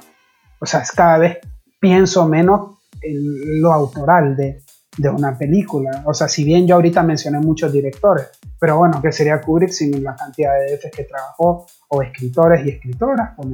O sea, no es tampoco el hombre él solo ahí en una oficina. Y para eso les recomiendo, de hecho, que vean también un documental, eh, ay, no me acuerdo cómo se llama, este, que es sobre el asistente de dirección de Kubrick. Ahí tenés el caso claro. Todo lo que ese tipo hacía por Kubrick, por las producciones y por la película, te deja claro que la cuestión de que es el director o directora y él solo hace todo y que, o sea, autoral y muchas veces se habla por los sellos o rasgos que encontrar dentro de sus películas. No quiero ser reduccionista, es una teoría mucho más profunda y amplia. Pero sí, en eso sí yo soy un poquito más crítico. Eh, Como te digo, cada vez que leo más. Pero bueno, eso para otra conversación. Pero fíjate que eh, para las personas que tienen ese debate, escuchar lo que vos opinas le va, bueno, en lo particular, escuchándote, eh, hay muchas cosas que, digo, pues, eh, tenés razón, no soy tan metido al cine como vos, lógicamente te he dado los estudios, yo soy una persona que ve mucho cine, tenerlo por seguro. Pero vos tenés eso, que sos un apasionado del cine y aún así también realizás y también estudiás. Entonces, lógicamente, escucharte a vos, que lo dije al inicio del, del episodio, sos como ese mentor que, que, he tenido y escucharte hablar de eso, porque yo también tenía esa, esa, esa onda de cine de arte, cine de autor y... mira, mientras más... Te hago una pregunta. Okay. ¿Vos crees que realmente el público, muchas veces cuando va a ver una obra, o sea, público, público, no, no gente entendida, gente que llegó porque conocen. ¿Crees que realmente se pregunta quiénes están detrás de esa película? No, para nada. Probablemente no. O sea. No. O sea, Ahora, el, el, el, el, público promedio creo que no. Tenerlo, eh, fíjate que es más bien el público promedio, creo yo, que va por los que se ven enfrente, o sea, los que están, los actores, eh, la, gran mayoría. Pero bueno, es que se ve reflejado. Uno va a una sala de cine y cuántas personas se quedan a terminar los créditos. Muy pocas. O sea, si no hay, desde que Marvel metió esto, no sé si fue Marvel, la verdad no lo sé, y tampoco es como que es tan interesante lo de la escena post crédito. Si no está eso, la gente se va muy rápido. Eh, creo porque a mí sí me gusta quedarme a los créditos, si a mí me gusta mucho quedarme a los créditos por ver y saber quién hizo mm. esto. Más si me interesó el sonido ponerle o el, el, soundtrack o algo así, porque siempre me quedo por cosas del director, si no sé quién es, me quedo. Pero si no, la gente se va súper rápido. O sea, la, ponerle que un 75-80% de personas se va de la sala. Claro.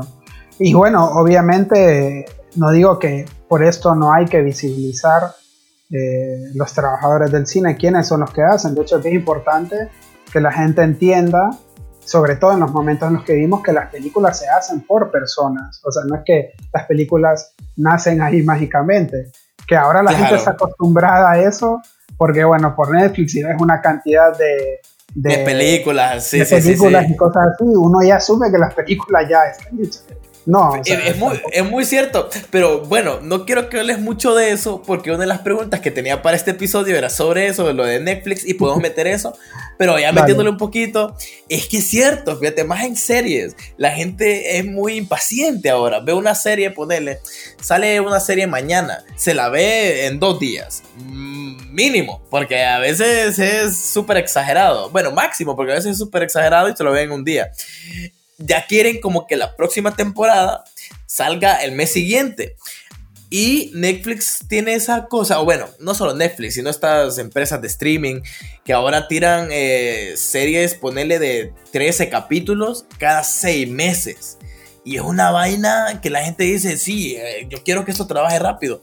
Entonces se ha dado esa idea de lo que sí, vos, que a veces de la nada, o sea, solo es de soplar bombas y ya, ya está la película. que, que, es una idea un poco errónea. Lógicamente, nos la han creado, o se las han creado estas, estas industrias nuevas y todo lo nuevo que, que, que, se mueve. Que en lo particular estoy un poco de acuerdo, que eso lo vamos a hablar en el siguiente episodio sobre estas nuevas formas de ver el cine en streaming y todo eso. Cómo, cómo cómo, cómo lo ves vos, pero no, solo te quiero dar como picadito, porque no quiero que, que, empeces, porque posiblemente sí, sí nos estemos las dos horas aquí. Eh, no, que, o sea, para los que están escuchando esto y las que lo están escuchando, Kevin y yo hablamos de cine y nos rayamos, así que esto puede seguir para la vez, cinco horas. Sí, la vez pasada estaba, no estaba en mi casa, estaba donde un amigo que es como, es mi segunda casa, le digo, es como mi segunda mamá, también la mamá de mi amigo. Y ahí fue donde hablé con, pues, con, con Luis Emilio, con Karina, estábamos hablando y de la nada, créeme, cuando terminamos de hablar, eran tres horas y la mamá, o sea, cuando llevábamos hablando, y era como, en serio, creo que hasta más. Y, y yo sé que si esto pueden seguir los temas, podemos un podcast de un episodio de ponerle unas dos horas y media y podemos seguir. Entonces quiero, porque me gustaría que la gente, em, la gente que posiblemente se haya ido, sí, otras personas yo estoy seguro que se van a quedar, pero que también tengan esas recomendaciones que vamos a hacer en el siguiente episodio. Ok, ya terminando un poco de hablar de, de esto. ¿Qué es Crono X, Luis Emilio? Bueno, eh, X es mi firma personal donde subo mis creaciones audiovisuales, o sea, con lo que sello mis eh, proyectos. Este, no quiero adelantarme a decir productora porque, bueno, eso es una cuestión súper más compleja, pero digamos que va para ese por ese camino, ¿no? Y, y ese, ahorita lo que tengo es una página de Instagram que es muy nueva, en realidad yo usé el sello este Chrono X desde Rarezas, o sea que desde el 2014. Y ahorita aprovechando justamente la cuarentena, este, pues dije, bueno, ya a ratos quiero hacer eh, una, eh, o sea, tener un lugar donde mostrar las cosas que hago, ¿no? O sea, los cortos, este, también ofrecer mis servicios, porque bueno, y aparte de dirigir, edito también, este, fotografía, eh, video, este, tengo, tuve experiencia trabajando, de hecho, antes de que se diera todo esto de la cuarentena, de forma virtual, justamente editando. Yo trabajé con una empresa, eh, empresa australiana y, pues, de hecho, todos los trabajos que hacía edición, o sea, ellos me los enviaban desde Australia. Eh, entonces dije, bueno, eh, ya aprendí, he aprendido de ese trabajo este, cómo puedes trabajar de forma en línea. Y ahorita que ahorita, en este momento todo es en línea prácticamente, gran parte de las cosas en línea, dije, quiero aprovechar para, para hacer, para hacer este proyecto. Eh, y es una página de Instagram que se llama crono.x, o sea, escrito X, E-Q-U-I-S. Y ahí, bueno, pues van a poder ver, ahorita no está tan lleno de cosas, pero voy a ir subiendo poco a poco.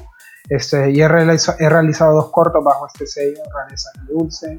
También hago fotografías, voy a subir un poco de eso, expresiones gráficas. También, em, ajá, eso te iba a decir, también ha subido artes de eh, ilustraciones. Claro. sí, eso. estén pendientes. Eh, yo cuando suba el episodio voy a publicar todo esto en las historias para que sepan de, de qué estamos hablando exactamente y, pues a ver los em, trabajos de, Luis Emilio. Eh, me gustaría, Fete, que habláramos que esta sí sería lo último y un poco de relleno, se podría decir, tu opinión sobre cómo ves el cine hondureño. Ok, ¿en qué aspecto? En aspectos generales. No quiero meterme muy, muy de lleno, sino como cómo lo ves, lo que se está produciendo, si está bien, o sea, tu, opinión. Eh, yo podría dar la mía totalmente, sin ningún problema. Eh, ¿Cómo lo ves? ¿En qué camino va el cine hondureño? Eh, bueno, en estos momentos creo que el cine hondureño está casi en igualdad de condiciones por primera vez que un montón de países porque, bueno, casi todo está frenado, ¿no? En ese sentido. Eh, sí, es la verdad. Y es interesante porque he estado, de hecho, viendo eh, en, Facebook, suben como entrevistas a productores y a, o a realizadores, gente que tiene que ver con cine, hablando justamente de cómo les ha afectado la, eh, la crisis del COVID-19, ¿no? Y eh, o sea, es interesante, en o sea, hablando específicamente de la hora, ¿no? Como mucha gente, al igual que gente acá, de aquí en Argentina, de Estados Unidos, se les frenaron los proyectos, que no saben cuándo van a abrir las salas de cine, que están viendo otras maneras de, poder por lo menos continuar con ciertos aspectos de la producción o ver si se les otorgan permisos. Bueno, no sé si eso específicamente se está haciendo ahorita en Honduras, pero sé que, por ejemplo, eh, en algunos países están queriendo pasar algunas, eh, como algún reglamento de parte del gobierno que permita que algunas producciones con, con personal reducido se pueda puedan hacer rodajes. Es que no estoy seguro, creo que le escuché a alguien en Honduras decir que iban a presentar algo así ante el gobierno. Y anterior a eso, eh, retoma esta cuestión de las entrevistas, me parece que, bueno, se está hablando del cine, o sea, la misma gente que del cine está, mira, he visto como más de dos entrevistas, o sea, de, sobre, sobre el cine hondureño, sobre los actuales desafíos, y ya que se esté hablando del cine en sí, de Honduras, y que la gente, sea que yo esté de acuerdo o no con lo que dicen, por lo general no estoy tan de acuerdo, eh, y después te digo tal vez en qué aspectos específicos, eh, pero se está problematizando el tema, ¿no? Y, le está, y se le está dando notoriedad. Eh, que eso es importante de alguna otra manera. Fíjate que el cine en Honduras es algo bien interesante que pasa aquí. Te lo digo que incluso pues, no pasa tanto en otros países de Latinoamérica. Bueno, o por lo menos en los países donde yo he podido estar. Es que las, la gente en Honduras sí tiene muchas ganas de ir a ver cine. O sea, o sea eso me hablaba la vez pasada.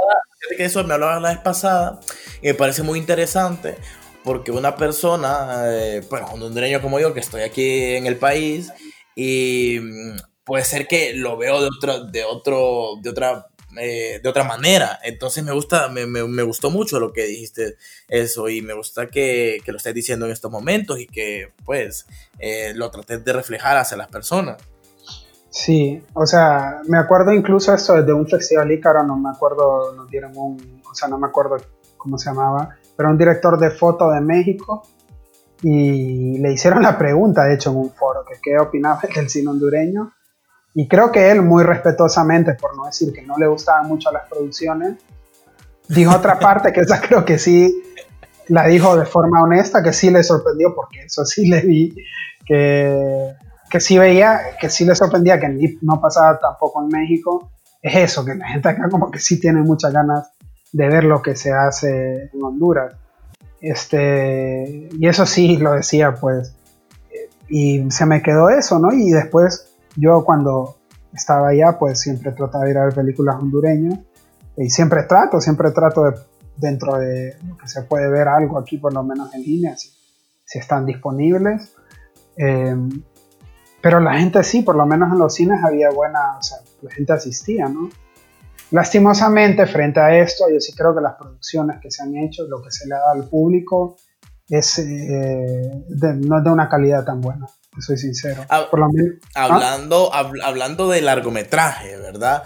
Porque la vez pasada, bueno, eso es mi opinión, ya te estoy poniendo en, una pared sin, sin haberte hecho. En mi opinión, el largometraje sí es muy pobre, lo que yo he visto. Pues ponerle que, que no he visto eh, todo, lógicamente, porque bueno, vivo en una ciudad donde no hay cine, bien complicado, pero lo que yo he visto en largometraje sí es bien pobre. Ahora, en cortometraje mm, me gusta lo que he visto. La gran mayoría de cosas que he visto me gusta mucho. Yo te decía la vez pasada, para mí el mejor cine de Honduras está en el cortometraje. Y fíjate que a mí también, de esa, vez que estuvimos hablando con vos, me, me resonó mucho eso que dijiste. No lo había pensado y después me puse, o sea, estaba reflexionando y dije, sí, la verdad es que Kevin tiene razón. O sea, de hecho, una de mis obras favoritas, si no es mi obra favorita, creo, del cine hondureño, es en forma de cortometraje. Y ahí voy a tirar ahorita, que es eh, Voz de Ángel de Francisco Andino. A mí me, encanta, me encanta ese corto. O sea, eh, sabemos que, bueno, la obra de Sami Fati sin duda es una gran obra. Dentro de lo no es tan grande, pero dentro de lo que hemos podido ver, o sea, lo que él nos dejó, súper bueno, pero fíjate que a mí, Voz de Ángel, eh, es un corto que yo lo, lo, adoro mucho y de hecho creo que ha sido muy importante para mí, este, no sé, para, este, para, para hacer cine, porque me acuerdo que lo vi hace, o sea, fue un canal, este, antes del golpe de Estado, me acuerdo que creo que era un canal que era del gobierno, no sé si era del gobierno, no me acuerdo, pero pasaban como cosas de arte de Honduras, un programa dedicado al arte de Honduras. Este canal. Te voy a contar que no he visto ese cortometraje. Ahorita que lo mencionas, lo busqué en YouTube y está. Sí, está. Entonces, para, para que las personas lo puedan ver, ya yo lo puse en ver más tarde, para porque sí, me interesa bastante. Sí, está en YouTube, eh, Voz de Ángel cortometraje y está otro también, eh, Voz de Ángel película, mejor cortometraje hondureño, se, le pusieron para que lo busquen.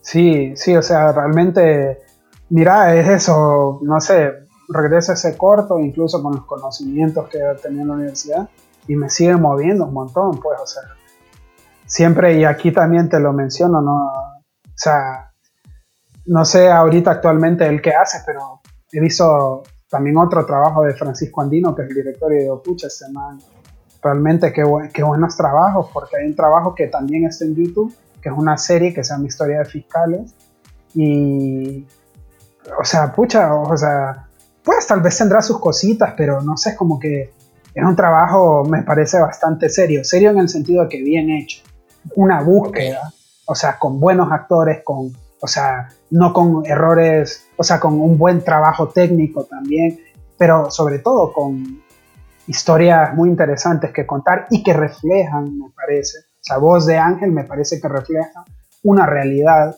que vive sobre todo nuestra región, que vive Honduras, y que muchas veces, cuando hablas de cine hondureño, me parece muy poco reflejada en el cine actual.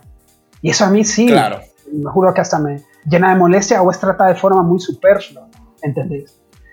Pero ¿sabes qué pasa también, Kevin? Que tenemos estándares, me parece, algo altos dentro del cine hondureño, con la obra de Sami, con la obra de Francisco, con la obra de, no sé, de, del Fossi Vendek, o sea, mira, loco, o sea, que, o sea, mira, una anécdota breve, acá hicieron para una edición del Bafisi, que es un festival de cine independiente de, eh, de aquí de Buenos Aires, un festival importante, hicieron como una muestra de cine centroamericano. Bueno, yo voy a la muestra eh, y, y, estaban, y estaban hablando unos panelistas, ¿no? Man que era de Guate, otra chica de Costa Rica, eh, y no me acuerdo de qué otros países. Bueno, y termina la conferencia y vamos a, a, tomarnos unas birras ahí, y bueno, empezamos a hablar y ellos me preguntan, ah, ¿de dónde sos? yo les digo, ah, soy de Honduras. Y uno de los, de los directores guatemaltecos me dice, Honduras, Honduras. Y loco, yo vi una película súper buena de Honduras, me dice. De hecho, es de las mejores películas que he visto de Centroamérica. ¿Cuál le digo yo? No, no me acuerdo cómo se llama, pero era sobre el problema de las tierras. ¿Era ficción? Le pregunto yo. Sí. ¿Cuál? No hay tierra sin dueño. De, mm. Ah, sí. Yo le digo, ah, esa no hay tierra sin dueño. Sí. Esa Mika Fati. Sí, esa es. Me dice. O sea, yo dije, man, este man que no es de Honduras, que no tiene esa cuestión de, de que por qué es hondureño, bueno, desde otro lugar, desde también un director con varias películas, me dice eso de una película hecha ahí. No dijo de película de Honduras, dijo película de Centroamérica y resonó en mí muchas esas palabras. Entonces yo cuando veo, por ejemplo, la obra de Samuel Francisco, yo también me pregunto a mí, ¿qué tipo de cine estoy haciendo yo? ¿Entendés? Claro. Eh, eh, sí, eh, seguimos nosotros con ese legado. No sé, no sé si se ha seguido en el cine. Te podría capaz hablar de, de, un par de cineastas que me parece que sí, y que no, no sé que si siguen ese legado específicamente, pero cuyo trabajo es interesante actualmente. Eh, en corto, mira, como vos decías, justamente se me viene a la mente, no sé, el trabajo de Laura Bermúdez a mí me interesa bastante, por ejemplo, eh, que es de, la, de, las cineastas ahorita contemporáneas. Eh, el trabajo de Katia Lara también, que bueno, ella viene haciendo cine desde, desde, hace años, que por cierto, Katia tiene un documental que se llama Corazón Abierto sobre No hay tierra sin dueño de Sami Cafati, ¿no? ¿Entiendes? O sea, existen entonces estas búsquedas serias, no en el sentido de que porque sea dramático, sino serias en el sentido de bien hecho. Del, trabajo. O sea, claro, vos puedes hacer una comedia, pero hacer una buena comedia. Entonces, en ese sentido, y ya para no extenderme mucho más, sí creo que debemos de ser críticos con el trabajo que hacemos, críticos, eh, te lo hablo desde la, o sea, de la persona que te está diciendo hasta las personas que tenemos a la par, eh, qué tipo de cine hacemos, eh, no, no engolosinarnos con esta cuestión de que por qué cine hondureño la gente lo tiene que ir a ver. Y no importa por qué cine hondureño. No. Este, y tratar también otra cosa, loco, de, dejar de estar pensando de, no es que cine para que se exporte al mundo. Esa noción, loco, me molesta bastante. No, hace una buena película y punto. Y lo que surja de esa buena película, o sea, el mismo público te lo va a decir. Obviamente de producción muchas veces se piensa una película hecha para festivales, está bien. Pero bueno, de a poco, la gente que sabe deportes sabrá que muchas veces uno empieza un equipo local y luego poco a poco se va moviendo a ligas fuera. Claro. ¿Entendés? Porque siempre la local tenés que, o por lo menos en gran mayoría de los casos, tenés que eh, eh, confrontarte con lo que pasa ahí adentro. Entonces sí me parece que nosotros debemos dejar de estar pensando tanto en los Oscars, en películas que ya, o sea, ya Honduras puede ser nominada al Oscar. ¿Qué? ¿Qué me dice eso? O sea, yo prefiero mejor que me saque una buena película, que la vea capaz solo gente de Honduras, pero que la gente de Honduras tenga ganas de seguir viendo películas hondureñas, porque hasta ahorita siento que ese público que está muy ansioso de ver cine hondureño, lo vamos a terminar quemando, ¿entendés? Hasta que finalmente no va a querer ir a ver nada. Sí, y no aprovechamos el momento.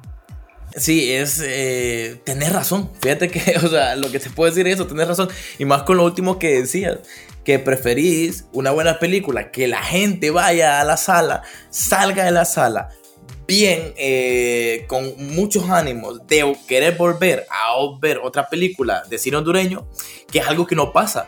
Porque en lo particular he salido de la sala de ver una película hondureña eh, con muy mal sabor de boca, con muy... que la voy a seguir viendo, tenerlo por seguro, o sea, dándole oportunidades siempre, pero eh, como decís vos, ese público que, que, de una u otra manera ya se ha llevado varias desilusiones en algún momento va a terminar desgastado. Y no va a querer, no, no va a querer seguir apoyando porque quiere eso, quiere ese apoyo. Y, eso, en serio, tienes razón. Ya una hora y treinta minutos. no sé, decir algo? podríamos seguir hablando 50 horas más sobre cine, pero... Sí, sí, sí, no, y te lo por seguro que no. Yo espero que no sea la, la última vez que estés aquí. Bueno, yo también espero regresar. No tengo a dónde ir ahorita, así que creo que vos tampoco. yo, tampoco, yo tampoco, créeme. Que aquí, aunque podemos salir unas cuatro cuadras en el, en, en, en, el lugar, pero no, no es, todavía no, no se puede. No es como que podemos hacer cualquier cosa. Está un poco difícil la, la cuestión, pero esperemos que pronto mejore. Muchísimas gracias Luis Emilio, en serio, muchísimas gracias por esta conversación, por darnos todo, todo lo que nos dijiste, eh, que para mí es muy importante porque yo lo he conversado con muchas personas que escuchan el, el, el podcast. Eh, que le gusta mucho que yo deje hablar bastante al invitado, porque así yo aprendo también, yo les digo a ellos, es que en realidad no lo hago por cuestión de que lo quiero dejar hablar, sino es que a veces la persona está hablando de cosas tan interesantes que yo lo que tengo que hacer es quedarme callado. Y ya está, yo tengo que entrar para que la cosa siga y meter una pregunta, pero en lo particular este episodio me gustó un montón porque estoy seguro que de aquí una persona que quiera hacer cine, como yo, eh, va a salir con ese gusanito un poquito más picado. Y te lo agradezco un montón. Quiero que des tus últimas palabras de episodio, eh, despidiéndote y dando tus redes sociales. Eh, puedes dar nuevamente, lógica, eh, lógicamente, las de Crono y las tuyas, ya que Crono solo está en Instagram. tu, tu, cuenta en YouTube de nuevo, porque mientras más se repite, más la gente lo recuerda. Entonces, porque a mí me interesaría mucho, y yo sé que a vos también, que vayan a ver tu trabajo.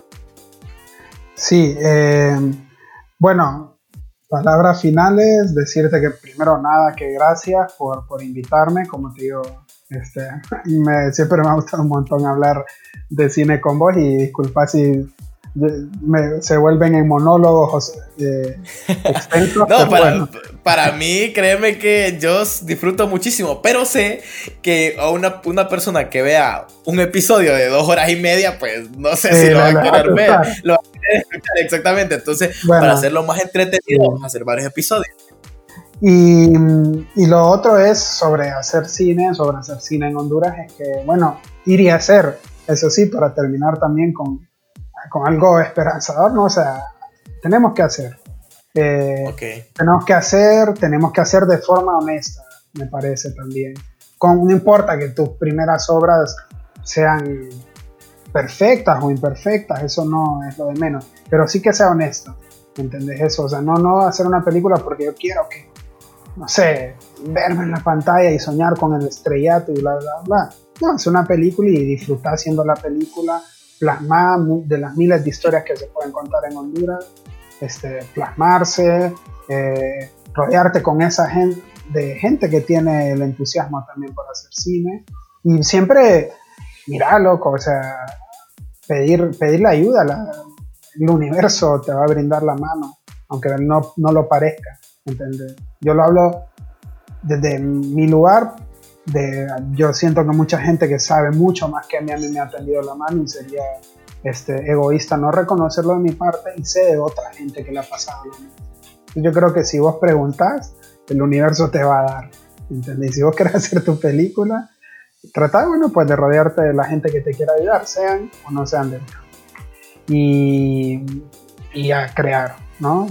Ahorita no sé, en este momento, también hay gente que está creando desde sus casas, pero también se puede si tienen ganas de seguir haciendo desde ahí. Eh, pero bueno, una vez pasemos esta cuestión, ¿no? Eh, y redes sociales, crono.x, E-Q-U-I-S, como la palabra X, ¿no? Eso es en Instagram. Ahí, ahí, me pueden seguir y ahí voy a estar subiendo. Probablemente, como les dije en estos días o la otra semana, suba el link para que puedan ver rarezas y el lugar inquietante. Eso. Perfecto. Gracias Luis Emilio, en serio, eh, nuevamente. Esperamos que el próximo episodio sea muy pronto y que la gente esté motivada, que la gente pueda ir a ver eh, cine, que eso es muy importante, seguir viendo cine, seguir viendo películas, más en este tiempo que hay, tenemos pues muchísimo eh, tiempo para, para hacerlo. Pues eh, ya saben que se los agradezco también a las personas que están escuchando hasta este momento el, el episodio. Gracias en serio por, por, por estar aquí siempre. Espero la gente se traer... decir una hora 37. Dios sí, Yo, yo espero que la gente ahorita esté diciendo, la verdad es que no me, no me aburrió nada. Y yo aproveché muy bien esta, esta hora y 40 minutos escuchando, escuchándolo. Espero, espero. Es que yo estoy seguro que sí, o sea, más de algunas personas se a quedar hasta el final porque lo que, lo que estamos hablando es información que la podemos poner en práctica mucho. Y también recomendar, aunque no, fue, no es el episodio de recomendar películas, hubieron eh, menciones muy importantes de películas que tienen que ir a ver. Así que ya saben, espero las hayan escrito, tanto también de cortometrajes, cosas hondureñas, películas en general, directores y todo. Eh, espero lo, lo, vayan a ver. Gracias, gente. Ya saben, pueden seguir en mis redes sociales como ChekevinHN en todas las redes sociales. Pueden ir a buscarme eh, ahí, escribirme de, de, opinión sobre el episodio. Se los agradecería muchísimo. Mi nombre es Kevin García y los amo. Nos vemos, nos vemos, Luis Emilio. Bueno, hasta luego. Bye.